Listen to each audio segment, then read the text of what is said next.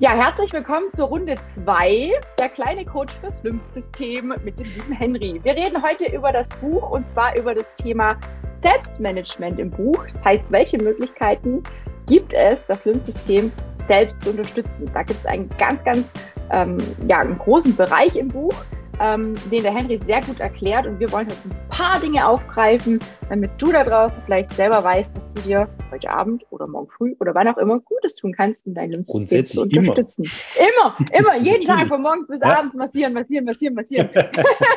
Man kann es immer mit einbinden.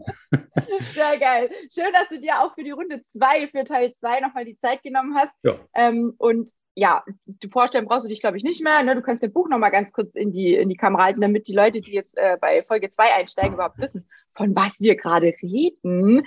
Denn ähm, ja, nicht jeder hat vielleicht Folge 1 geschaut und wir reden über sein Buch, Der kleine Coach fürs Lymphsystem. Magst du es einmal noch zeigen? Ja, genau. aus, genau. So aus. Beim Trias Verlag erschienen. Äh, es ist äh, prinzipiell einfach ein Selbstmanagementbuch und dass jeder auch hoffentlich auch so verstehen kann. Ich habe einen Patienten von mir, der hat, äh, der hat das Buch äh, gekauft und hat dann gesagt, gut, Henry, das ist wie so eine, äh, wie so eine Gebrauchsanweisung für mich selbst. Also, ja, das beschreibt es sehr schön. Sehr geil, ja? sehr geil. Mega gut. Im ersten Teil ging es ja schon so ein bisschen allgemein ums Lymphsystem. Wer das nicht äh, gehört und gesehen hat, den Teil darf er das gerne nochmal machen. Und ansonsten wollen wir heute wie schon erwähnt, auf äh, das Thema Selbstmanagement eingehen. Was gibt es denn hier für Dinge, Henry, die man wissen sollte an Griffen, an Eigenanwendungen, an, äh, ja, an Möglichkeiten, sich was Gutes zu tun, beziehungsweise seinem Lymphsystem was Gutes zu tun. Ja, generell ist es immer gut, wenn man sich so ein paar Rituale schafft. sei es beim Eincremen, sei es beim Duschen oder sowas, wenn man, wenn man weiß, was man für Problematiken hat, wo die Schmerzen sitzen, dass man sich die eben selber managen kann, dass man sagen kann, okay, ich habe meine Handgriffe, die sind in dem Buch auch wunderbar explizit erklärt mit Übungen dazu, dass, dass mhm. man die auch anwenden kann, weil selbst die vermeintlich einfachen Griffe ähm, oder vermeintlich einfachsten Griffe im Endeffekt äh, sind am Anfang immer schwer. Ich sehe es mal bei den Kursteilnehmern, und wir sind wirklich, wir sind ja Fachkräfte schon, das sind ja schon fertige Therapeuten, die Fingerfertigkeiten in der Palpation, also im Tasten haben. Und ähm, ja, auch da erstmal Schwierigkeiten haben, das Gewebe zu spüren. Also erstmal mhm. wahrzunehmen, wie, wie, wie kann ich denn überhaupt verschieben. Äh, mich, dann, meine Haut verschieben. Wie kann, wie kann ich mein mhm. Bindegewebe, wie weit kann ich das aufdehnen? Und das ist immer wichtig zu wissen. Also da sollte man selber erstmal tasten und sich selber erfühlen, das Ganze. Und das wird im Buch eben explizit erklärt. Da gibt es zum Beispiel in der Selbstanwendung den stehenden Kreis, den man sehr gut anwenden kann, und dann noch den Pumpgriff. Die zwei sind für die Selbstanwendung sehr gut die zwei Griffe selber. Mhm. Es gibt dann noch einen Schöpfgriff und einen äh, Drehgriff zum Beispiel. Das sind während, das insgesamt die vier Grundgriffe in der Lymphtherapie. Allerdings äh, der Drehgriff und der Pumpgriff, äh, der, der Dreh- und der, der Schöpfgriff, die sind für die Selbstanwendung relativ ungeeignet. Das schafft mhm. nicht mal ich als Fachkraft wirklich gut an mir selber. Und im Endeffekt reicht es eigentlich, wenn man diesen stehenden Kreis sehr gut kann und mhm. Äh, quasi das Bindegewebe damit gut verschieben kann man sollte halt mit dem Druck aufpassen. Es sollte halt möglichst oberflächlich sein, aber trotzdem maximale Aufdehnung des Bindegewebes. Das mhm. sind so die, das ist die Grundvoraussetzung bei jeglicher Technik. Und man sollte nicht auf den Muskel übermäßig einwirken. Wenn, der, wenn man merkt, im Muskel rührt sich was, dann ist der Druck einfach zu fest. Ja, ja. Was sagst du zu Schmerzen? Weil ich hatte neulich eine im Coaching, die gesagt hat, ah Mensch, wir haben das dann so gemacht hier. Ne? Beim Yoga machen wir das immer mit der Eigenmassage. Mhm. Und dann sagt sie, ihr hat das total wehgetan. Dann habe ich sie angeguckt, sag ich, was hast du gemacht? Hast du gedrückt? Dann sagt sie, nee, eigentlich nicht. Aber ihr hat das total wehgetan. Ja, es gibt Körperregionen, die sind halt auch empfindlicher ja, sie hat es an der Leiste wohl gemacht. Mhm. Und dann habe ich nur gesagt, ich weiß jetzt nicht, wo du genau deine Hand angelegt hast, aber es darf eigentlich nicht wehtun und eigentlich solltest du auch nicht, nicht reiben und nicht, nicht, nicht, äh, also nicht weiter schieben, als die Haut es zulässt. Wahrscheinlich ja. hat sie das dann wahrscheinlich gemacht ne, und hat es geschoben. Sein. Und dann, dann ist es natürlich wie wenn man so Brennnessel am Arm macht. Ne? Also Richtig. Irgendwann auch die Griffe, die Griffe sind fies, die gibt es für, die, für die mhm. Lymphtherapie auch, aber wenn man sehr, sehr feste äh, Fibrosen, also Verhärtungen unter der Haut hat, im Bindegewebe, das ist dann, wenn ein, ein Lymphödem länger bestehend ist, dann passiert sowas. Mhm. Ähm, wenn länger Flüssigkeit, diese eiweißreiche Flüssigkeit länger statisch im Gewebe steht, dann passieren solche ähm, Verhärtungen, diese lymphostatischen Fibrosen und die muss man natürlich auch etwas energischer angehen. Allerdings ähm, betrifft das die Leistensregion äußerst selten. Die Leistensregion mhm. ist aber insgesamt sehr empfindlich, gerade ja. bei Lipidem-Mädels. Und da habe ich äh, die Erfahrung gemacht, man muss da wirklich sehr einfühlsam sein und auch sich selber gegenüber, vor allen Dingen. Also, mhm. ich, nicht, äh, ich glaube, ähm, den, der Druck sich selber gegenüber, den man ausübt, ist deutlich höher, als was der Therapeut meistens auch ausübt. Nichtsdestotrotz sollte man einen gewissen Grunddruck haben. Also man mhm. sollte nicht wie eine, äh, eine leichte Feder drüber streicheln. Das bringt mhm. nämlich genauso wenig. Also man sollte schon das Bindegewebe beeinflussen und im Bindegewebe sich bewegen. Und umso mehr Fläche man auf die Haut bringt, ähm, äh, von der Hand her, umso ja. mehr Bindegewebe ähm, bewegt man, umso mehr Lymphbildung habe ich. Mhm. Und dann gibt es natürlich auch noch die ganzen Übungen, die man vorher machen kann, um den Lymphfluss, dieses Lymphgefäßsystem anzuregen, sei es die Bauchatmung, die Venenwinkel mhm. vorzubereiten. Und wenn es nur ein Schulterkreis ist, vorwärts, rückwärts, völlig wurscht. Und dann eine Bauchatmung mal zwei Minuten macht, bewusst in den mhm. Bauch mhm. einzuatmen, wie so ein Blasebalg aufzublähen und dann wieder mhm. ähm, zu, äh, rauszulassen. Das macht einen ungeheuren Sog im Lymphgefäßsystem insgesamt. Man muss sich dazu vorstellen, wenn der Bauch dick wird durch die Atmung, mhm. geht das Zwerchfell runter und durch das Zwerchfell durch geht der Ductus thoracicus und auch die Hohlvene, ähm, verschiedene Gefäße und auch die Aorta. Und wenn das Zwerchfell jetzt runtergeht, ist da dran angewachsen ja dieses, äh, diese, dieser Ductus thoracicus, dieser Milchbrustgang. Mhm. Und wenn wir dann äh, die Bewegung ums Zwerchfell haben, bringt das quasi diesen Ductus thoracicus aus, wie hier bei diesem Stift, der wird dann länger und wird wieder zusammengeschrumpft, ja. So einatmen, cool. ausatmen, ja. Als gerade passt. Mega gut, das stimmt, aber sehr gut erklärt. Ja, und, und dann ist es so, dass der, der, dieses Gefäß sich einfach förmlich auswringt und dann ist es leer und dann kann es sich wieder neu füllen bei der nächsten Atmung. Ja, und das ist genau der Grund, warum wir das machen. Und dadurch entsteht einfach rückverschaltet ein Sog. Und diese ganzen Lymphknoten, die werden dadurch natürlich auch mit zusätzlich noch angeregt. Also der Sog im ganzen System wird erhöht. Und das kann man sich irgendwie beim Strohhalm vorstellen. Ähm, der, der, der Strohhalm, du ziehst ja auch an dem einen Ende an, du willst aber was von unten hochholen. Ja. Und genauso ist es ja eigentlich beim Lymphgefäßsystem auch. Das heißt, wir müssen oben am Strohhalm anfangen, damit wir es durchziehen können. Ne? Ja. Und darum sind ja. die Übungen auch so wichtig, die begleitend sind eben. Die Bewegungsübungen, die Atemübungen. Und wenn es beim Yoga ist, völlig wurscht. Ähm, diese Bewegungen, wenn sie harmonisch und nicht mit übermäßig viel Stretching ist, ähm, sind super äh, für das Lymphgefäßsystem insgesamt auch. Ja? Mhm. Also da kann man sehr, sehr viel ähm, machen. Ja, ja, ja. selber. Und diese ganzen Anwendungen, die werden eben entsprechend auch erklärt. Es werden explizit Übungen auch im Buch erklärt, die, das, die man eigentlich vor jeder Selbstbehandlung machen sollte, auch vom, Lymph, äh, vom Lymphomaten, also vor diesen intermittierenden äh, pneumatischen Geräten, die man eben hat, ob es jetzt von der Firma Villasana ist, vom, vom Bösel oder von äh, F, äh, FTM. FTM, oder so. ja, genau, ja, ja. Also diese ganzen Firmen, die stellen wirklich hochwertige Geräte her, sollten zwölf Kammern sein, also Mehrkammersysteme sein. Mhm und davor sollte man sich immer anlymphen, also vorher dieses System unter Sog stellen. Sprich, mhm. die Lymphknoten, äh, also die, die Lymphknoten in den Regionen natürlich vorher anregen, aber als allererstes erstmal die Venenwinkel vorbereiten, Schulterkreisen meinetwegen, ja. Mhm. Dann die Bauchatmung, dann die Leistenlymphknoten anregen, also ausmassieren im Endeffekt. Mehr ist ja. es ja nicht. Also wenn man es auf ja. simpel runterbricht. Man kann natürlich sagen, äh, ich, ich, bereite die vor, ich stimuliere die, ja, mein Gott, das ist trotzdem eine Massagetechnik. Ja, mhm. Also man drückt quasi die Lymphknoten aus, dass dann auch dort wieder mehr Flüssigkeit Platz hat, dass wir dann, wenn wir dann Flüssigkeit mobilisieren, dass es dann aufgenommen werden kann. Mhm. Und dann funktioniert das auch.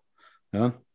Und natürlich ja. die Eigenanwendungen insgesamt, äh, die Massagetechniken, die, wir, die ich im Buch auch aus, aufgeführt habe, die kann man super einbinden beim Duschen. Und wenn es nur die Streichungen sind, die Streichungen haben in der normalen Lymphtherapie, äh, in der normalen professionellen nichts zu suchen, weil die einfach eine Mehrdurchblutung erzeugen. Aber in der Eigenanwendung, mein Gott, äh, man, man streichelt sich ja auch so. Ja, oder ja. Lässt, lässt, sich den Rücken streicheln vom Partner, deshalb hat man trotzdem nicht mehr ähm, nicht mehr Lymphbildung oder nicht, nicht mehr Flüssigkeit mhm. plötzlich da. Also man kann es auch übertreiben, aber in der professionellen Therapie wird das natürlich nicht so gerne angewendet. Das ist eher so eine Massagetechnik im Endeffekt. Aber wichtig zu wissen ist einfach, wir können wirklich sehr viel selber machen. Man muss sich nur trauen. Und wenn man die Anleitung im Buch nimmt, kann man eigentlich nicht wirklich viel falsch machen. Man kann es natürlich mit seinem Therapeuten, Therapeutin äh, dann äh, selber auch nochmal erarbeiten, so ein Programm, dass man sagt, ja. okay, ich habe da verschiedene Beispiele aufgestellt in dem Buch für verschiedene Regionen im Körper, was wir auch für, für jeweilige Erkrankungen haben oder Defizite haben. Mhm. Die kann man da wirklich gut eins zu eins umsetzen. Wenn man aber spezielle Sachen hat, wie noch Fibrosen dazu oder was, das sollte man halt sich mit einem Therapeuten dann zusammen erarbeiten. Und natürlich ja. danach ganz wichtig die Kompression, ganz klar. Ja. Hautpflege ja, vorher. Ja, was, was hältst du von so Hilfsmitteln wie im Moment ist ja gerade so diese Massagerolle und das Schröpfen und Bürsten ja. gerade so ein bisschen ähm, immer wieder, also man sieht es überall auf Instagram und Co. Also Massagerolle habe ich auch, Bürste habe ich mhm. auch schon ausprobiert. Schröpfen habe ich einmal mich am Rücken lassen, das ist schon lange, lange her, da hatte ich noch keine Diagnose und ich wäre beinahe vom Tisch gesprungen. Das man fühlt sich so ja, wenn das Fleisch getan. von der Haut gezogen, äh, wenn die Haut vom oh. Fleisch gezogen wird, ja. Mhm. Also ich frage mich dann immer, kann das gut sein? Ja. Ehrlich, kann. das tut doch weh. Tut's auch. Aber es gibt ja auch, also es gibt ja Schröpfgläser und Schröpfgläser ähm, aus Plastik, die haben einen deutlich höheren Unterdruck, den man erzeugt, als jetzt zum Beispiel diese Schröpftassen, die man mit, mit, mit Unterdruck mit, aus Silikon zum Beispiel macht. Das haben, die haben minimalsten Unterdruck. Und damit kann man sehr schön Flüssigkeit mobilisieren, gerade für Lipödem-Patientinnen, um Flüssigkeit eben, die im Gewebe festsitzt, ähm, einfach zu mobilisieren, zu bewegen. Und da funktioniert auch der Massageroller sehr gut. Gerade auch mit Stiel dran, dass man an Stellen rankommt, wo man sonst nicht so rankommt. Zum Beispiel mhm. ähm, die Wade oder so, wenn man nicht gelenkig genug ist und so weiter. Das ist natürlich sehr, sehr wichtig. Und auch, auch diese, diese, diese Bürsten diese, die, die man dann in einem Stiel hat. Ja, man ja. macht Bewegungen im Bindegewebe damit. Das ist sehr mhm. wichtig und man kann dadurch Flüssigkeiten einfach mobilisieren. Und vorher eben, wenn man das Lymphgefäßsystem angeregt hat, durch diese Übung, die ich gerade schon mal beschrieben habe, dann hat man diese Flüssigkeit, die mobilisiert wurde, hat dann die Chance auch aufgenommen werden zu können. Mhm. Wenn man das vorher nicht macht und nur Flüssigkeit mobilisiert, nur ja, es hat einen netten Wert, aber es ist wesentlich effizienter, wenn wir dann eben das Lymphgefäßsystem vorher unter Zug gesetzt, also unter Druck gesetzt haben, unter Sog gesetzt haben. Ja, ja. Alte deutsche Bezeichnung für das Lymphgefäßsystem sind auch Saugadern und das beschreibt es einfach ziemlich gut. Mhm. Ja, und wenn wir den, diesen Sog erhöhen, dann kann ja frische Flüssigkeit einfach nachfließen. Es wird ja auch gesaugt dann. Das ist auch super. Und wenn wir mhm. dann Flüssigkeit mobilisieren in den Regionen, wo es uns schmerzt, warum denn nicht? Mit den Bürsten muss man nur aufpassen, wenn man empfindliche Haut hat, beziehungsweise auch eine Lympherkrankung hat. Man kann ja auch, also ich habe letztens eine Patientin gehabt, die hat ein Lipidem und ähm, eine Krebserkrankung gehabt, wo wir dann eben eine sekundäre Schädigung der Lymphgefäße insgesamt haben durch die Operation mhm. und die Bestrahlung und dann eben noch diese Problematik durchs Lipidem. Das ist natürlich dann blöd.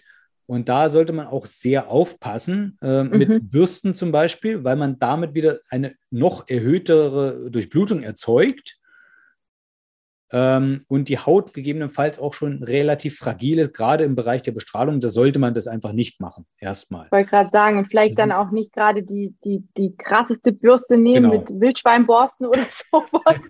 ja. Ich sag jetzt mal irgendwas. Genau. Ich muss, gar, ich muss immer an die Bürsten von, meinem, von meiner Putzbox beim Pferd denken. Ne? Da habe ich auch verschiedene und da ja. sind auch weichere dabei und härtere dabei. Und ähm, ja, so ähnlich muss man da halt einfach schauen, was gerade zu welcher Region am besten passt. Ne?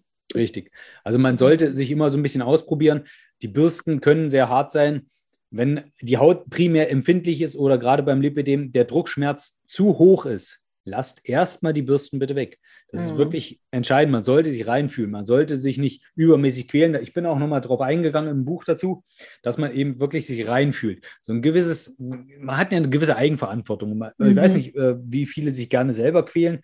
Es ist vielleicht ein Bruchteil. Es gibt ja so Neigungen, Vorlieben, ja, mag ja sein. Aber ähm, im Endeffekt ist es ja so, ähm, dass man das, äh, man, man möchte sich ja was Gutes tun und sich nicht zusätzlich Schmerzen erzeugen. Und das sollte man einfach auch berücksichtigen. Wenn, Ja. wenn man sagt, äh, ich mache jetzt Selbstmanagement mit Massagerollern oder äh, Faszienrollen oder sonstiges und, und Schröpfgläsern, man sollte ein bisschen aufpassen. Es sollte nicht übermäßig unangenehm sein. Mhm. Und gerade bei Schröpfgläsern würde ich erstmal von abraten, eher so eine Schröpftassen aus Silikon verwenden, die erzeugen Mhm. einen leichten Unterdruck und viel Öl verwenden. Dann rutschen die auch sehr schön und kann man sehr schön Flüssigkeit mobilisieren und damit tut man sich wirklich Gutes dann. Ja. Das ist wirklich eine, eine tolle Sache. Ja. Ja, Entschuldigung. Genau. Das äh, finde ich gut, dass du es auch nochmal dazu sagst, mit dem, ähm, also mit den Silikonschröpfdingern da, ne, so nenne ich es jetzt einfach Ja. mal, wenn, die echt Tassen genannt. Also ich habe dann, ich, keine Ahnung, aber ich, Ich ich nenne es so. okay. Ich müsste Dass selber alle wisst- nachschauen. genau, dass ihr alle wisst, was wir meinen. Ja. Einmal nochmal hier, ein Staubkorn verschluckt. Genau. Ähm, das finde ich auf jeden Fall wichtig, ähm, dass man das sich das selber auch ausprobiert. Aber es gibt ja auch Frauen, die dann sagen, ja, es bringt ja nur was ins Weh tut. Ne? Es gibt es ja auch. Aber wie gesagt, äh, schaut da bitte nach euch. Ähm, wie sieht es denn jetzt aus, allgemein so Thema Kleidung? Das hast du auch ganz kurz im, im Buch angeschnitten gehabt. Mhm. Beim Lipidem wird ja eher empfohlen, die Kleidung eng zu tragen, beziehungsweise die Kompression sitzt ja eng. Genau. Beim Lymphödem, wie ist da die Wahl? Also beim Lymphödem, ähm, gerade die Patienten, die, oder die, die wirklich viel Problematik haben, was Schwellungen angeht, beim Lymphödem, sollte man immer erstmal wissen, warum ist die Schwellung da? Ja, dann möglichst natürlich die, die Ursache behandeln. Wenn die Ursache des Lymphödems einfach die Schädigung des Lymphgefäßsystems war durch eine Krebsbehandlung, dann ist es so, natürlich muss man dann wissen, wo läuft denn jetzt meine Umleitung hin? Weil wir können in diesem Gebiet, in diesem, in diesem Abflussquadranten Mhm. ähm, nicht mehr adäquat die Flüssigkeit abtransportieren. Und wir müssen quasi Umleitungen schaffen über Nachbargebiete, was wir eben dann auch machen. Wir nehmen dann Abflussquadranten her, die äh, benachbart sind, meinetwegen jetzt die axillären Lymphknoten als Beispiel, wenn die Leistenlymphknoten nicht mehr richtig arbeiten. Und dann ist es ein anderes Abflussgebiet. Und da muss man dann eben auch schauen, dass man das versteht. Und da wird auch im Buch entsprechend darauf eingegangen, nochmal, dass man so ein bisschen eine grobe Vorstellung hat. Dass der Therapeut, die Therapeutin, die Kollegen von mir eben dann das besser erklären, direkt am speziellen Fall ist natürlich klar. Also man muss immer schauen, was fehlt, wo haben wir die Problematik. Ähm, also vom Prinzip her, was ist betroffen, was kann helfen, wo geht der Weg lang. Und auf diesem Weg sollte man natürlich keine einschnürende Kleidung tragen. Aber Kompression im Ödemgebiet natürlich schon. Beispielsweise ein zu eng sitzender BH kann äh, Schwierigkeiten machen bei ähm, oder also bei, bei Druckstellen im, im Thoraxbereich, im, im Brustkorbbereich können Schwierigkeiten entstehen und Lymphabflusshemmungen durch zu enge Kleidung entstehen. Also sollten die Träger möglichst breit sein und auch eher so wie so ein Bustier, Sport-BH-mäßig, Ja, das eben nichts einschneidet. Als Beispiel. Aber klar, im Ödemgebiet, im Lymphödemgebiet vor allen Dingen auch natürlich die Kompression. Wie die sich auch immer gestaltet. Ob das jetzt Bandagierung ist oder ein, äh, ja, irgendein Kleidungsstück, eben äh, Bestrumpfung ist oder sowas, ja, das muss man dann selber schauen. Also da gibt es ja viele Möglichkeiten. Ähm, das was heißt nicht selber schauen, sondern mit den entsprechenden Fachkräften schauen, bitte natürlich. mhm. Und auch, es gibt ja auch für Brustkrebspatientinnen die Möglichkeit, eben mit einem, mit einem äh, Kompressions-BH, weil oft äh, haben die Ja. Brüste selber dann die Ödeme und am Thoraxbereich, dass man dann im Brustkorbbereich und im Brustbereich Ödeme hat, nicht mal mehr die Arme übermäßig betroffen sind, was gut ist, weil man es Ja. außen nicht so sieht.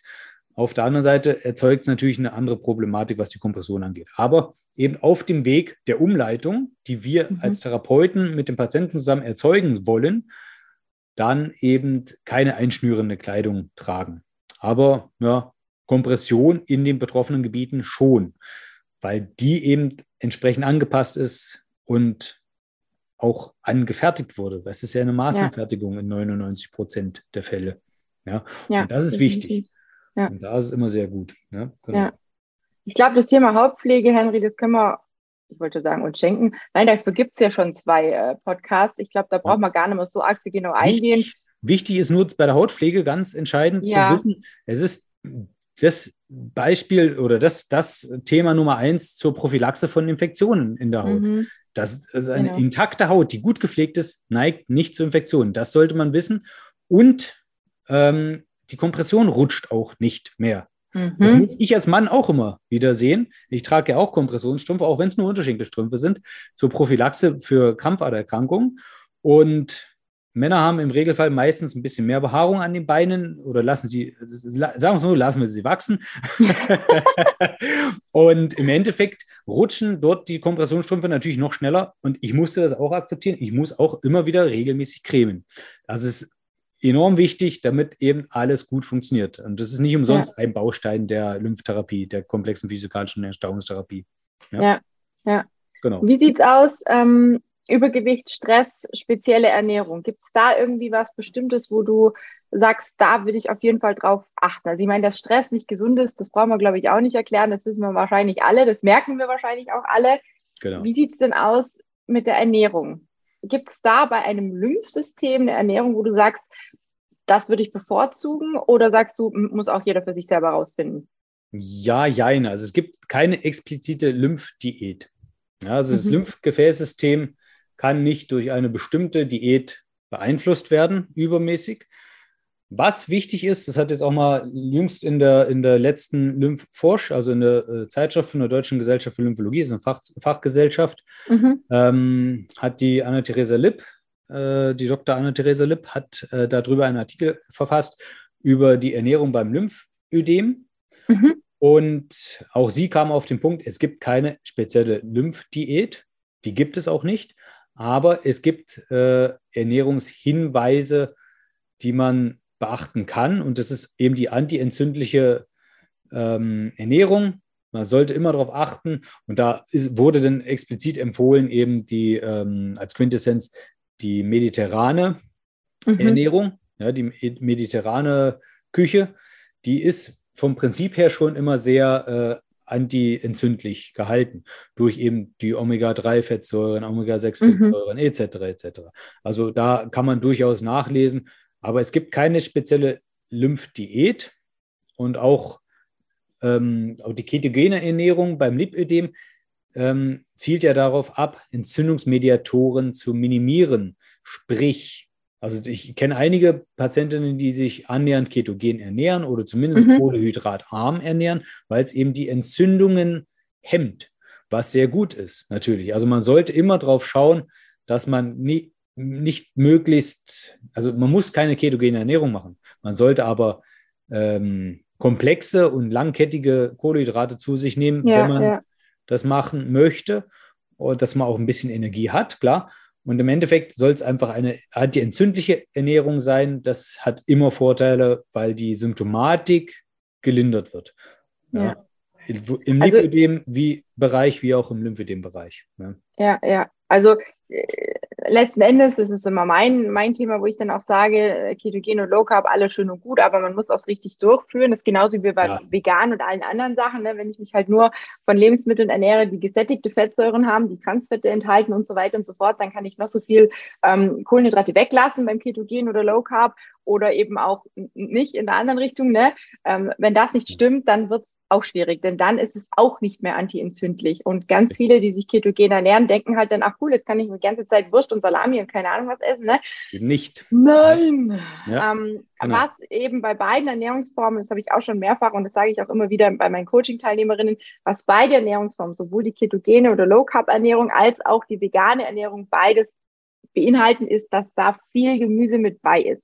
Auch bei mediterranen Ernährung genau. ist viel Gemüse mit dabei. Und ich glaube, dass das einfach dieses antientzündliche und dieses gute Mikronährstoffversorgung, Vitamine, Mineralstoffe ja. und so weiter und so fort, dass das dazu beiträgt, dass es uns durch und durch besser geht. Ja, aber ja, welche Ernährung? Eiweiße etc. Genau. Genau. Ganz entscheidend. Was ich, was, was ich dazu noch ganz kurz ähm, fragen möchte, ist auch eine Frage von, von äh, ja, von der Community, die ich immer wieder auch gestellt bekomme, ja, von wegen, ich darf ja beim Lymp und beim Lymphödem keine eiweißreiche Ernährung essen. Du hattest im ersten, äh, in der ersten Folge angesprochen, weil sich das Eiweiß ja quasi dann ablagert im Lymphsystem oder sonst irgendwie was. Ne? Ähm, das kriege ich ganz oft zu sagen und ich denke mir immer so, okay, ähm, wie kannst du das jetzt am gescheitesten erklären? Denn man liest ja immer wieder, und du hast es ja auch angesprochen in der ersten, in der ersten Runde sozusagen, ja. dass es sich auch um also dass diese Lymphe quasi aus Eiweißen entsteht. Und das ist aber nicht dasselbe Eiweiß, was wir zu uns nehmen, ich jetzt richtig verstehe, richtig, oder? Ja. Wie, wie, wie kann man das einem Laien erklären? Genau. Im Endeffekt sind die Eiweiße, die in der Lymphflüssigkeit sind. Und das ja. ist genau das Wichtigste, äh, was die, die wichtigste Aufgabe des Lymphgefäßsystems schlechthin ist der ist die Transportrückführung dieser Eiweiße, die wir als Transportvehikel benutzen. Sprich, diese Eiweiße, die im Blut sind im Blutplasma sind zum Beispiel, die dann aber auch transportieren müssen, die ganzen Nährstoffe transportieren müssen und die mhm. ganzen Bausteine, meinetwegen, Bausteine, die der Körper braucht, zum, um sich aufzubauen, sind ja auch Eiweiße. Also ja. diese körpereigenen Eiweiße, die sind lebensnotwendig, die müssen im, in Zirkulation bleiben. Und das ist die Hauptaufgabe des Lymphgefäßsystems, die Rückführung dessen in das Blut rein. Weil wenn die ständig im Gewebe bleiben würden, dann würden wir, würden wir keine Transportmöglichkeiten mehr haben für irgendwelche Botenstoffe etc. Mhm. Das ist ganz wichtig. Die werden vom Körper selber gebildet. Ähm, aber eiweißreiche Ernährung ist nicht falsch. Ja? Mhm. Also das hat, die einen Eiweiße haben mit den anderen nichts zu tun. Wichtig ist nur, ähm, Eiweiße sollten ähm, sinnvoll zugeführt werden. Und da gibt es eben ja. auch entsprechende äh, Grenzen äh, Obergrenzen wie aber auch äh, Empfehlungen von der Deutschen Gesellschaft für Ernährung und da sollte man sich auch dran halten. Das ist wirklich wichtig. Ich meine, man muss ja nicht immer die Hühnereier essen. Ähm, man darf natürlich, weil kein Eiweiß ist ähnlicher dem menschlichen Eiweiß. Wir bilden unsere Eiweiße ja selber. Mhm. Ähm, die, wie, wie das Hühnereiweiß. Ja, also das Eiweiß aus dem Hühnerei, das ist am ähnlichsten dem menschlichen Eiweiß. Ja, es kommt halt auf die Bioverfügbarkeit auch nochmal an. Und da Natürlich, ist eben ja. Hühner, Hühnerei in Verbindung zum Beispiel mit Kartoffel hat die höchste ähm, Aufnahmequalität, so nenne ich es jetzt einfach mal. Das, was die DGE vorgibt, da bin ich nicht mehr ganz so d'accord. Da wird auch ganz, ganz krass drum gestritten im Moment auch. Das kriege ich ja. immer wieder so mit, dass dieses, äh, diese Angabe von Protein vor allem beim Abnehmen definitiv etwas höher sein darf sollte. Ne? Aber das ist eben auch individuell zu sehen. Ähm, da möchte, möchte, ich jetzt auch gar nicht so krass drauf eingehen. Da könnte ich mal ein extra Video machen, by the way. Schauen wir mal, genau. Ja, ähm, jetzt hattest du im Buch, das ist für mich ein ganz spannendes Thema, das Lymphtape erwähnt. Mhm. Was muss ich da beachten? Wo bekomme ich so ein Lymphtape her? Und kann ich das tatsächlich selber anlegen oder muss ich da immer zu einem Therapeuten gehen? Es ist nicht falsch, wenn es ein Therapeut mal zeigt. Das ist mhm. wichtig, dass man auch weiß, worauf man Wert legen soll. Das empfehle ich immer. Und also ich mache es zum Beispiel so, dass ich meinen Patienten das in der Therapie mit erkläre, die dann auch ein entsprechendes Tape mitbringen können. Sie können es auch selber kaufen. Ich empfehle natürlich immer bestimmte Firmen, wo ich mhm. weiß, da funktioniert es am besten. Aber das ist mir relativ wurscht. Wichtig ist, dass die Haut das verträgt. Das ist das Primäre. Mhm. Wenn die Haut das nicht verträgt, wenn man eine äh, Empfindlichkeit über, gegenüber Pflastern generell hat, meistens hat man eine Silikonallergie dann, äh, weil auf den Trägerfolien äh, immer ein Silikon drauf ist. Mhm. Und die Kleber sind meistens im, im Kinesotape-Bereich aus Acryl, das sehr verträglich ist eigentlich. Aber wenn man generell ein Problem hat mit Kleber auf der Haut, sollte man es nicht anwenden. Oder wenn die Haut zu empfindlich ist, weil die Kleber, die kleben schon manchmal ganz gut. Also ich habe mir selber auch schon Haut abgezogen im, im Oberarmbereich innen. Oh, du grüne ja, Neune. Na, okay, Kleber ich werde das jetzt doch nicht gut. mehr machen. ja, ja, ja. Nein, aber das war halt einfach, ähm, oh. das war halt einfach auch Dummheit, muss man ganz ehrlich sagen. Ich war halt ein gutes Negativbeispiel. Zu meinem, habe ich meinem Patienten immer gesagt, da schau her, so soll es nicht dann ausschauen. Ja. Ähm, uh ja, im Innenbereich des Oberarms ist man halt einfach sehr empfindlich. Da hat man ja. eine empfindliche Haut. Das ist halt einfach so. Und ähm, auch so Flanke, so, so, so in, in, entlang der Achsel oder sowas, da sollte man bitte vorsichtig sein mit dem Tape. Und wenn die Haut das nicht verträgt, vorher vielleicht einfach mal einer, man sagte doch auch mal bei Färben oder sowas. Ja, äh, genau. Oder bei Waschmitteln an einer unauffälligen Stelle bitte ausprobieren vorher. Genau das ist es. ja, also Sehr wirklich geil. vorher den Kleber ausprobieren, das Tape ausprobieren. Wenn man es verträgt, ist gut. Wenn die Haut nicht fragil ist, wenn die Haut stabil genug ist, kann man das sehr gut machen. Und im Endeffekt ist es so, dass wir mit einem Lymphtape diese Ankerfilamente, die ich im ersten Teil schon mal erwähnt habe, mhm. beim Aufbau von Bindegewebe, ähm, wir, wir, setzen quasi immer das Bindegewebe unter Zug durch, diese, mhm. äh, durch dieses Lymphtape, durch Aha. diesen Zug auf dieses Tape, weil es ist sehr elastisch. Bei jeder Bewegung bewegt sich das mit und wir haben dann immer eine äh, Stimulation. Wir haben immer einen Zug aufs Bindegewebe und können damit immer mehr Lymphbildung erzeugen. Wir haben also eine mechanische Belastung des Bindegewebes und somit mhm. erzeugen wir mehr Lymphbildung. Das heißt, wir lassen mehr Flüssigkeit in das Lymphgefäßsystem einfließen durch nur diese Tapes. Und das ist sehr, sehr praktisch. Das unterstützt unsere Arbeit ganz gut. Und das kann man selber auch gut anlegen in verschiedenen Regionen. Gerade im Bereich äh, Leiste und Oberschenkel kommt man sehr gut ran. Mhm. Ja, wie gesagt, bitte vorher ausprobieren, ob der Kleber vertragen wird oder ob die äh, auch, auch ob das Tape die, äh, und die Haut miteinander ja. gut auskommen. Weil wenn ja. das nicht der Fall ist, bitte die Finger davon lassen, weil das habe ich, wie gesagt, selber schon erlebt. Und man kann duschen und baden damit, das ist gar kein Problem. Allerdings ähm, empfehle ich immer, wenn das Tape nass ist, also beim Duschen zum Beispiel, das mhm. abzuziehen und da aber auch bitte die Haut vorspannen mit der einen Hand und mit der anderen Hand so Stück für Stück abzuziehen. Und das ist genau das, was ich am Oberarm nicht machen konnte. Darum habe ich mir die Haut abgezogen. Ah. Ich hatte nur eine Hand zur Verfügung. Ich hätte es jetzt geföhnt. ja, geföhnt Einfach. ist es halt zum Trocknen, ja, und dann klebt es ja wieder. Genau, ja, genau. Und sollte man, sollte man Aber wenn man es abmachen möchte. Ja, genau, genau. Ja, klar. Dann äh, vorsichtig ziehen. Ne? Nicht einmal rutschen und dann bist du, dann bist du gleich im auch nicht Idealfall, wenn es nass ist. Ja, oder man hart sich auch sehr gut. Also ich als Mann kann, da, kann, das, äh, kann das durchaus bestätigen. Oh. Wie ist es denn jetzt mit Kompression? Soll man, kann man die dann über die Tapes drüber tragen? Oder sagst du, das ist dann wirklich nur für die Tage, wo ich keine Kompression tragen kann oder will oder nur in Ausnahmefällen? Wie wird das dann gehandhabt? Weil ich stelle mir das irgendwie ein bisschen schwierig vor, diese sauenge Kompression noch über dieses Tape drüber zu ziehen, ohne dabei irgendwie alles zu zerstören. Genau, also das ist immer, immer so eine Sache. Also generell schließt sich das eine mit dem anderen nicht aus. Wie mhm. gesagt, wir haben ja durch das Tape einen Zug aufs Bindegewebe und dadurch mehr Lymphbildung. Wir haben aber auch einen Druck aufs Bindegewebe und auch einen Zug aufs Bindegewebe durch die Kompression. Also im Endeffekt äh, schließt das eine das andere jetzt zwar nicht aus, aber mhm. das eine erlischt den anderen seinen Effekt sozusagen, wenn man es so Aha. möchte. Ähm, Im Endeffekt haben wir, wenn wir eine, eine, Kompression anhaben, schon genügend Bewegung aufs Bindegewebe und das Tape hat keinen nennenswerten Effekt mehr. Mhm. Allerdings wenn man eine Hose hat, die schon älter, etwas älter ist und es besteht halt gerade, ich sag mal, in den nächsten vier Wochen wird neu abgemessen oder sowas, dann kann man sich natürlich so ein bisschen damit auch ähm, nochmal mehr unterstützen, wenn man Lymphtape macht und die Kompression anträgt, die ja schon ein bisschen insuffizient ist, also nicht mehr so leistungsfähig ist, wie sie eigentlich mhm. mal war. Dann kann man das dazu so unterstützen. Man kann aber auch drüber komprimieren. Also man kann nochmal über die äh, Strumpfhose beispielsweise nochmal drüber äh, bandagieren als Beispiel.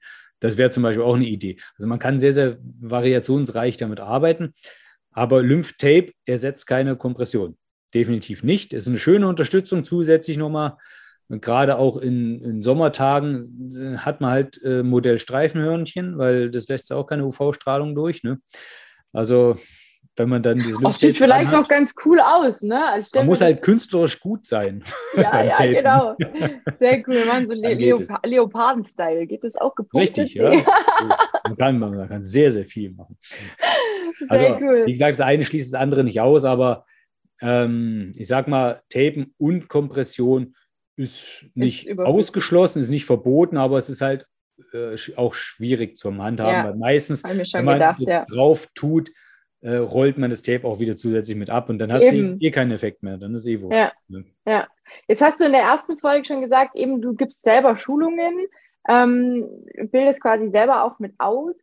Mhm. Wie erkenne ich denn, oder was, was ist aus deiner Sicht ein guter Lymphtherapeut oder allgemein ein guter Therapeut in der Hinsicht? Ähm, und wo gibt es solche Schulungen? Kann die jeder machen? Muss man da irgendwie eine Vorausbildung haben? Also wenn jetzt ich für mich sage, Mensch, ähm, ich würde gern selber einen Lymphkurs belegen oder so einen Lymph-Tape-Kurs oder sowas belegen, gibt es sowas? Und wenn ja, wo kann man sich da schlau machen? Was würdest du da empfehlen? Ich denke, einen Lymph-Tape-Kurs für Laien oder einen Tape-Kurs für Laien insgesamt gibt es bestimmt. Mhm. Habe ich mich bisher aber nicht mit beschäftigt. Grundsätzlich ist es so, eine Lymphtherapie, also um ein Lymph- und Ödemtherapeut zu werden, musst du eine physiotherapeutische Grundausbildung haben. Also du musst mhm. entweder masseurmäßiger Bademeister sein oder eben äh, Physiotherapeut. Und das ist die Grundvoraussetzung, dass man überhaupt zugelassen wird für diese Lymphausbildung. Mhm. Und wir unterrichten dann quasi die KPE, also die komplexe physikalische Stauungstherapie mit ihren fünf Säulen eben der manuellen Lymphdrainage, die Kompression, die Bewegung in der Kompression, die Hautpflege und das Selbstmanagement. Das ist die KPI an sich, also die komplexe mhm. physikalische Entstauungstherapie. Und das wird innerhalb von diesen vier Wochen unterrichtet. Wir mhm. haben dann ganz viel natürlich äh, die Lymphtherapie, also die manuelle Lymphdrainage wird dann natürlich sehr von den Aufbauten erklärt. Man kriegt komplett das ganze, ähm, das ganze Lymphgefäßsystem beigebracht. Die Physiologie, mhm. die Anatomie, was ich eben auch im Buch beschrieben habe, nur eben nochmal fachspezifischer, noch expliziter, noch genauer. Man kriegt jegliche Erkrankung beigebracht, was das Lymphgefäßsystem beeinflussen kann. Mhm. Und das sind so, ich sage mal, so die, die ersten Wochen ist viel, viel Theorie.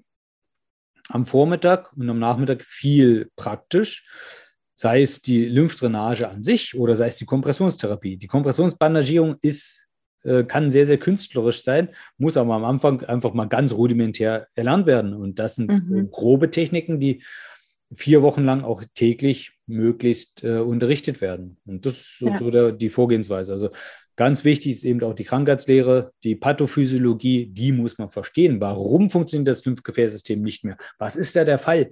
Was liegt mhm. vielleicht für eine Grunderkrankung äh, vor, warum denn auch Schwellungen entstehen? Es entstehen ja nicht nur Schwellungen von, auf, auf, aufgrund von, von Lymphabflussstörungen, sondern auch von Herzerkrankungen. Da muss man aber wissen, da darf man gar nicht tätig werden, wenn die Herzerkrankung nicht äh, behandelt wurde, zum Beispiel. Das sind so Sachen, man lernt Kontraindikationen, Indikationen und so weiter. Also das ist wirklich sehr umfangreich und äh, darum geht das ja, ja auch. Äh, darum geht es ja auch vier Wochen Vollzeit. Ja, wir haben dann auch ja. am Schluss dann vier Prüfungen, die da abgenommen werden. Also man hat schon was geleistet, wenn man diesen ganzen mhm. Kurs durch hat. Spezielle Schulungen für Patienten gibt es natürlich verschiedenste mhm. Möglichkeiten. Zum einen natürlich mein Buch. ja. äh, zum anderen aber auch wirklich äh, Patientenschulungen. Es gibt Workshops. Ich war letztens selber vom, bei einem Sanitätshaus. Da habe ich einen kurzen Vortrag gemacht, habe dann einen Workshop gegeben für Bandagierung Arm, für Bandagierung Bein, für Lymphtapes. Mhm. Solche Angebote einfach auch nutzen. Mal gucken, wo in der Gegend was ist, wo man lebt. Und dann auch schauen, äh, auch vielleicht den Therapeuten fragen den, den behandelnden ja. Therapeuten, kannst du mir nicht darüber was erklären? Rein theoretisch sollte er können. Äh, mhm. wenn er, auch wenn er schon 20 Jahre im, im Beruf ist und der Lymphkurs einfach 20 oder 20 Jahre oder länger her ist, sollte er es eigentlich können. Oder die ja. Kolleginnen natürlich auch. Ähm, Im Endeffekt ähm, erkennt man eine gute Lymphtherapie denn auch daran, erstmal, dass der Therapeut, die Therapeutin mit einem spricht. Das ist wichtig, dass man erstmal mhm. weiß, woher, also ich möchte es ja auch wissen, woher rührt es denn? Ich habe zum Beispiel letztens äh, eine Praxis gehabt, die im Nachbardorf zugemacht hat und, und, einige Patienten wollten zu mir kommen in die Praxis. Mhm. Ich habe mir dann die Mühe gemacht, mir, äh, mich jedem Patienten mal äh, telefonisch zu widmen und mal so circa acht Minuten mal zu telefonieren und wollte halt die Ursache des Ödems wissen. Warum gehen die denn überhaupt zur, zur Lymphdrainage? Mhm. Und viele wissen ja gar nicht, warum sie überhaupt dicke Beine haben.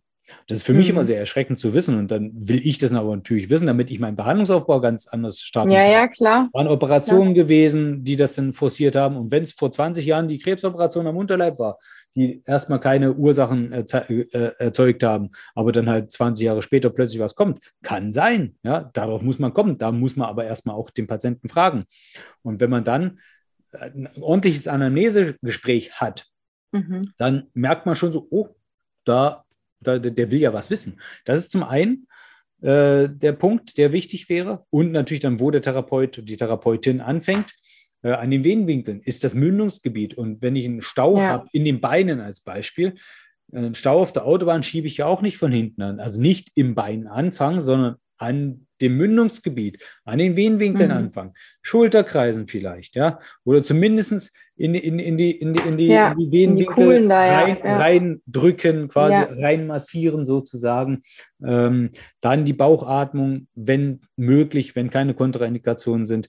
Das sind so Sachen. Und dann die Lymphknoten vorbereiten in dieser mhm. Region, mhm. wo sie, wo, wo denn das Abflussgebiet sein wird. Ja, Das, das sind einfach so Sachen, äh, wo, also man sollte als Therapierender auch Interesse für seine Patienten haben, finde ich. Das, ist ja wie im Sanitätshaus, Ja, es ist genau wie im Sanitätshaus auch. Ne? Also ich habe auch schon solche und solche Erlebnisse gehabt und ähm, habe auch schon das ein oder andere Sanitätshaus zusätzlich kennenlernen dürfen, wo ich mir dann auch gedacht habe, so wow, die, die wollen ja wirklich was wissen, die wollen, was arbeite ich äh, wissen, die wollen wissen, was ich an Bewegung habe und so weiter und so fort, um einfach dann auch den passenden Kompressionsstrumpf auszuwählen. Genau, da gibt es auch ähm, so viele Materialien für aktive ja, Patienten. Das muss man einfach wissen. Das muss man wissen, ja, finde ich gut. Ja, also genau auch hier an der Stelle, wenn ihr irgendwo hingeht, äh, guckt, dass die Leute sich auch für euch interessieren, ob das jetzt ein Arzt ist, ob das ein Therapeut ist, ob das Sunny House ist oder was auch immer, ja. ähm, ist ganz, ganz wichtig. Jetzt habe ich noch zwei Fragen aus der Community. Und zwar, die eine Frage war von einer Coaching-Teilnehmerin, die vor kurzem auf Reha war und die mir gesagt hat, der Kompression, also der Verband, die Bandagen sozusagen, wurden über die Kompression gemacht. Andere sagen wieder, also bei mir war es zum Beispiel so, bei mir wurde das nicht über die Kompression mhm. gemacht. Ich habe es auf die Nackenbeine mit, mit, mit ähm, so einem Füll, wie sagt man da so, ne, Stoff äh, bekommen. Was ist besser und geht das? Soll man das über die Kompression machen? Darf man das über die Kompression machen? Oder sagst du, das ist eher nicht so optimal? Hm, generell kann man bei der Kompression sehr flexibel sein und auch sehr kreativ, was ich mit meinen Patienten auch ganz oft mache. Also ich schaue mal, für was sind die Patienten bereit, was, was brauchen sie auch. Und dann sollte man individuell darauf eingehen. Ich finde das Komprimieren über die bestehende Bestrumpfung manchmal nicht schlecht. Ich habe Patientinnen, äh, die das auch machen, mhm. weil sie einfach mehr Druck untertags brauchen, im Beruf zum Beispiel. Und ähm, dann bandagieren die sich nochmal zusätzlich über die Kompressionsbestrumpfung drauf. Mhm. Und das funktioniert für sie ganz gut. Generell ist aber ein lymphologischer Kompressionsverband so aufgebaut, man hat einen Hautschutz, sei es jetzt ein Schlauchverband oder eben ein, ein Gewebe, was auf der Polsterung schon drauf ist. Also es gibt eine Polsterung dann, ganz wichtig, die den Druck mhm. verteilt. Und dann gibt es diese Kurzzugbinden, diese etwas derberen Kurzzugbinden. Es gibt auch feinere Kurzzugbinden. Ja. Wichtig ist, dass sie äh, circa 70, 80 Prozent Baumwollanteil haben, dass sie eben keinen Langzug haben, erstmal, weil Langzug kannst du den, den, den, den, den. Und dann äh, hast du einen hohen Ruhedruck. Das heißt, man hält es generell gar nicht aus.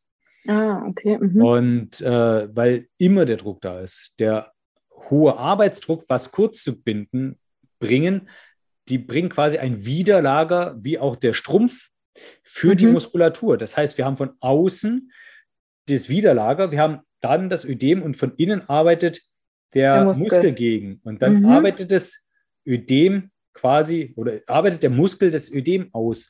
Und von mhm. außen kommt dieses Gegenlager, dieses, dieses Widerlager durch die Kompression. Ob das jetzt eben durch die Kompressionsbandagierung oder durch den Schrumpf ist, ist erstmal nebensächlich. Hauptsache, es ist das richtige Material. Mhm. Und das ist das okay. Entscheidende. Also man kann auch über die Kompressionsbestrumpfung drüber bandagieren. Das empfehle ich auch manchmal, aber das würde ich immer individuell entscheiden. Mhm. Also die generelle lymphologischen Kompressionsverbände sehen eben so aus: Hautschutzschicht, Polsterungsschicht, ähm, Kurzzugbiндenschicht. Das ist das, mhm. der prinzipielle Aufbau. Das ist ein drei, dreischichtiger ja. Aufbau sozusagen. Okay. Wichtig ist auch, dass die, die Polsterung mit, auch wenn, wenn sie mit, mit ähm, Schaumstoff gemacht wird, nicht direkt auf die Haut kommt. Man sollte halt immer irgendwo eine Schutzschicht dazwischen haben. Es gibt Schaumstoffe, habe ich in meinem Buch auch entsprechend äh, mhm. dargestellt. Gesehen, ja, die, ja. Sind, die sind schon mit einer Schutzschicht aus, aus ähm, Baumwolle auf dem Schaumstoff direkt aufgebracht, versehen. Und das macht es äußerst zeiteffizient und de mhm. deutlich sch schneller handhabbar. Da ist aber die, die Polsterung relativ dünn, ist nicht für jeden was. Man muss halt immer mhm. dann schauen, welcher Patient verträgt was und dann muss man halt als Therapeut auch reagieren können.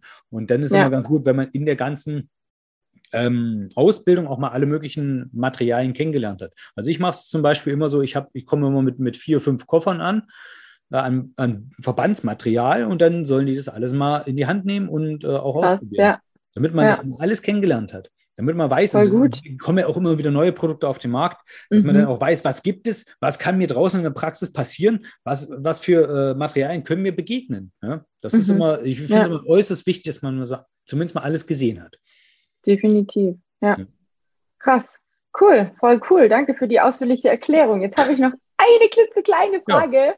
Ähm, und zwar kam die auch aus, äh, aus der Community. Und zwar ist es problematisch mit einem reinen Lipödem. Wir reden jetzt nur vom Lipödem in die Sauna oder ins Thermalbad zu gehen. Hat das irgendwelche Auswirkungen? Ist dir da was bekannt oder hast du da schon mal irgendwas zu gehört, gelesen, ähm, erfahren? Ähm, ich habe sogar dazu auch schon geschrieben. Nein, also es ist einfach so, dass die, äh, dass die Sauna natürlich eine Hyperämie erzeugt, also eine Mehrdurchblutung. Mehr Blut heißt mehr Wasser. Mehr ja. Wasser wollen wir ja eigentlich nicht haben. So, nun ist Thermalwasser durchblutungsfördernd nun ist aber auch Sauna durchblutungsfördernd, was aber bei einem Lipödem eigentlich kein Problem darstellt, bei einem reinen Lipödem, weil da haben wir eigentlich keine Wassereinlagerungen. Mhm. Ja. Wir haben minimalste Flüssigkeitseinlagerungen, die haben wir dann auch minimalst mehr. Das macht eigentlich kein Problem. Man sollte äh, sich immer ein bisschen reinfühlen. Also generell erzeugt eine Mehrdurch, also die Sauna wie auch das Thermalwasser, mhm. eine Mehrdurchblutung. Also Wärme insgesamt erzeugt eine Mehrdurchblutung. Mehr Blut heißt mehr Wasser. Mehr Wasser wollen wir eigentlich nicht haben bei einem Lymphödem. Aber bei einem Lipödem ist ja eigentlich kein Riesenproblem da. Da sollte das Lymphgefäßsystem halbwegs noch intakt sein, wenn es jetzt keine ähm, Kombinationsform ist. Ich, wie gesagt, mhm. ich kenne relativ wenige Lipödem-Patientinnen, die ein reines Lipödem haben. Oft haben sie eine Krampfaderneigung mit dabei oder ein Adipositas begleitet dabei. Ähm, dann macht es natürlich ein Problem. Aber auch da sage ich, es ist nicht unbedingt empfohlen. Ja. Man sollte Hitze vermeiden. Aber wenn es dann nun mal einen, einen gewissen Lebenswert äh, ausmacht oder ein, ein, ein, ein, ein, ein Mehrwert ausmacht, wenn, wenn man darüber sein, sein, seine Lebensqualität bestimmt, warum denn nicht? Macht es doch einfach. Ja, ja. Ihr solltet nur wissen, dass es nicht unbedingt gut sein kann, ein bisschen auf seinen eigenen Körper mal hören, um zu reinzuspüren, wie verhält sich denn das ganze System geht es mir danach besser oder geht es mir danach schlechter? Und wenn es mir danach besser geht, ja, dann macht es doch. Mein Gott, was soll denn das Problem sein? Ja, ja, ja. Bei, beim also, Thermalwasser kommt ja noch dazu, wir haben ja den hydrostatischen Druck, der übt ja zusätzlich nochmal eine Kompression aus. Also mhm. warum denn nicht? Ja, wir haben doch Wasser da, das wirkt der Schwellung dann auch nochmal zusätzlich entgegen. Also ein bisschen aufpassen, aber man sollte, man sollte ein paar Sachen beachten, aber es ist kein Dogma, dass man sagt, nee, jetzt haben wir, jetzt haben wir ein Lipidem, jetzt haben wir ein Lymphödem ich darf jetzt nie wieder in die Sauna gehen. Ja, ausprobieren. Man ja. muss ja nicht gleich die 100 Grad Sauna machen. Man kann ja auch die 60 Grad Sauna machen. Davon halt ich persönlich jetzt nicht so viel, aber okay. Ja? Vielleicht löst sich dann unser Fett auf. Wir schmelzen das einfach durch die Hitze weg oder so. Keine genau. Ahnung. Nee, ja. aber ich sag, also ich bin da genau deiner Meinung. Also ich äh, habe genau das auch genau so eigentlich weitergegeben, ne? wenn es einem ab und zu mal gut tut und man auf seinen Körper hört und rechtzeitig das, äh, die Wärmegeschichte quasi wieder verlässt, dann ähm, ist es, glaube ich, auch in Ordnung. Und ich sage auch mal bei mir persönlich, ich hab, war die ersten Jahre so extrem penibel. Ich habe wirklich keine fünf Minuten außer nachts mal keine Kompression getragen. Und wenn ich sie dreimal am Tag wechseln musste, weil ich Sport machte oder weil ich äh, beim Reiten war und nochmal duschen musste oder sonst irgendwie was, ich habe nie länger wie die Zeit, die ich im Bad verbracht habe, nicht in meiner Kompression gesteckt. Also das war schon mega purer Stress und mittlerweile denke ich mir, ja, meine Güte nochmal, es gab auch ein Leben vor der Diagnose genau. und da bin ich auch nicht am Stock gelaufen, im, in Anführungsstrichen, also ich für mich persönlich, ne, ihr wisst, wie ich es meine. Und ich glaube, das muss jeder so für sich einfach entscheiden, ähm, gönne ich mir sowas mal mit den Mädels oder mit dem Partner, so einen Wellness-Tag oder was auch immer, oder merke ich einfach, okay, es tut mir einfach nicht gut, dann lasse ich es halt eben sein. Also es ist genauso wie mit der Sonne auch. Die einen liegen mit dem prallen Bein in der Sonne im Schwimmbad habe ich auch schon gemacht, habe mir einen Sonnenbrand an die Beine geholt. Ist nicht zu empfehlen, vor allem wenn man Kompression tragen muss und die Haut sich schält. Also ist total beschissen. Ja. ja. Ähm, und die anderen sagen, ich kann überhaupt keine Sonne vertragen. Ne? Also das ist, wie du sagst, brutal individuell einfach zu sehen und es wird wahrscheinlich auch immer bleiben. Ja, einfach Stück für Stück reinfühlen, selber mal ausprobieren. Und wenn es nur minutenweise ist, einfach mal ausprobieren, wie komme ich zurecht damit mit dieser mehr Wasserbelastung sozusagen, die ich dann mit erzeuge. Ähm, wenn ich gut damit zurechtkomme, ja, was spricht ja. denn dagegen? Das macht genau. ja auch für viele ein Stück Lebensqualität aus. Ich kann es auch genau. nachvollziehen. Ja. ja, ja.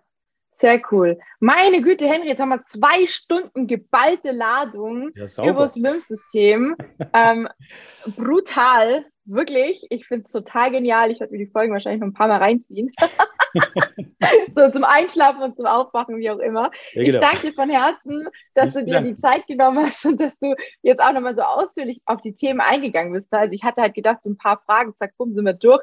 Aber du hast mega geil erklärt und es macht so viel Spaß. Ich bin selber, vielleicht hat man es mir auch angesehen, teilweise da gesessen und dachte mir so, oh krass, okay, wow, musst du dir merken, ne? Also ich meine, es war jetzt nicht alles Neuland, aber so diese, diese expliziteren Sachen, die du auch im Buch so ein bisschen ein, ansprichst, und das ist ja immer noch, wie du sagst, einfach erklärt, dann will ich Ja. gar nicht wissen, wie es tatsächlich in der Tiefe ausschaut und was man da alles noch wissen kann und, und, und was es da alles noch zu tun gibt. Also, liebe Leute da draußen, wenn ihr hier Folge 2 zu Ende gehört habt, ich hoffe, es hat euch genauso gut gefallen. Und, und ich hoffe, ihr- wichtig, Ihr Ganz konntet wichtig. viel daraus mitnehmen. Der Henry sagt noch sein, letzt, sein, Ja. sein, sein letztes Statement, ganz wichtig. genau, ganz wichtig ist, die Übungen, die da drin sind, auch die äh, Eigenbehandlungsübungen, die ich da aufgeführt habe, die sind in Textil abgebildet. Die werden natürlich textilfrei gemacht.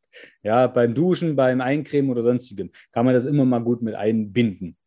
Ja, weil das habe ich irgendwie vergessen, ins Buch äh, mit reinzuschreiben. Ich weiß nicht, wie mir das passieren konnte. Ja, ich gehe jetzt mal davon aus, also es ist ja logisch, dass man über die Unterhose jetzt nicht so gut an die Haut rankommt. Ne? Also ja. ich, ich, ich gehe dann immer unter den Schlüpper, beziehungsweise wenn ich dann äh, beim Sport dann äh, fertig bin, dann ziehe ich die Kompression aus und mache es dann halt, ne? Äh, oder, oder eben, wie du sagst, beim Duschen ist man sowieso nackig, ne? Also ich dusche Richtig. zumindest Ja, immer Im nackig. Idealfall meistens. Sehr cool. Für alle anderen, die das Buch noch nicht haben, ich möchte nochmal ganz herzlich dazu aufrufen, holt euch dieses Buch, wenn euch die Folgen gefallen haben und wenn ihr sagt, ich möchte das nochmal genauer nachlesen, ähm, genauer vielleicht auch anschauen, dann ist ganz, ganz viel auch Bildmaterial mit dabei, wo man wirklich auch richtig, richtig cool nochmal sehen kann, was wir jetzt hier teilweise auch angesprochen haben. Und ähm, ja, an der Stelle, ich werde alles nochmal in beiden Folgen auch drunter verlinken. Und ansonsten habt ihr nach wie vor auch heute die Möglichkeit auf ein kostenloses und unverbindliches Kennenlerngespräch mit mir, wenn ihr mit mir an der Seite den Weg beschreiten wollt gegen das Lipidem und Adipositas und was auch immer noch alles mit euch mitschwebt. Lasst uns den Kampf beginnen, sage ich immer, denn es lohnt sich, ne? sowohl das Lymphsystem zu unterstützen als auch den Rest der Gesundheit. Ich finde, gerade die Gesundheit ist unser höchstes Hab und Gut. Genau. Und das können wir mit keinem Geld der Welt, mit noch so viel Zeit, die wir irgendwann in der Rente haben, wieder gut machen, oder? Krankheiten gibt es viele, Gesundheit nur eine. Das ist ganz einfach. So sieht's aus. Das war doch jetzt ein super Spruch zum Abschied. Lieber Henry, gibt es sonst noch irgendwas, was du gerne loswerden möchtest? Möchtest du dein Buch nochmal in die Kamera halten? also hier der kleine, der kleine Coach für das Lymphsystem. Oh, jetzt Oh, blendet sieht total man's. jetzt. Ja, Da oh, sieht jetzt gut genau. aus. Oh, so wow. ausgeleuchtet hier. ja, Sehr also ähm, es ist sehr umfangreich, es ist ein schönes Nachschlagewerk. Äh, es ist ein Selbstmanagementbuch für Lipödem, für Lymphödem-Patienten. Ähm, es hat mich viel Nerven gekostet, aber es ist, glaube ich, das Ergebnis geworden, was ich erreichen wollte. Ja. Und es ist ein schönes Nachschlagewerk geworden, tatsächlich. Total. Ja. Es ist klein, fein und handlich und trotzdem steht Genau. eine Menge Wissen drin. Also ich finde es genial. Ich bin froh, dass ich es habe und ähm, ich schaue da auch ab und zu mal rein, wenn ich äh, das ein oder andere vielleicht so nicht gerade auf dem Schirm habe. Das hat mir auch schon ab und an mal geholfen. Sehr schön. Dafür Vielen lieben. Dank. Nichts zu danken. Ich wünsche dir alles Gute, lieber Henry. Vielleicht sehen wir uns irgendwann mal wieder oder vielleicht auch mal wieder live ne, auf Ja, wär Event. Ja, Und ansonsten bin ich gespannt, wer sich dann im Nachgang noch zu diesen Aufnahmen meldet, vielleicht auch nochmal eine Frage los wird. Ne? Also das könnt ihr natürlich Gerne auch jederzeit, jederzeit. Unter den äh, Aufnahmen äh, äh, ja, und kommentieren und ansonsten ähm, im Buch nachschlagen. Und ansonsten wünsche ich dir, lieber Henry, alles Liebe, alles Gute und sag erstmal ciao, ciao. ciao, mach's gut. Danke.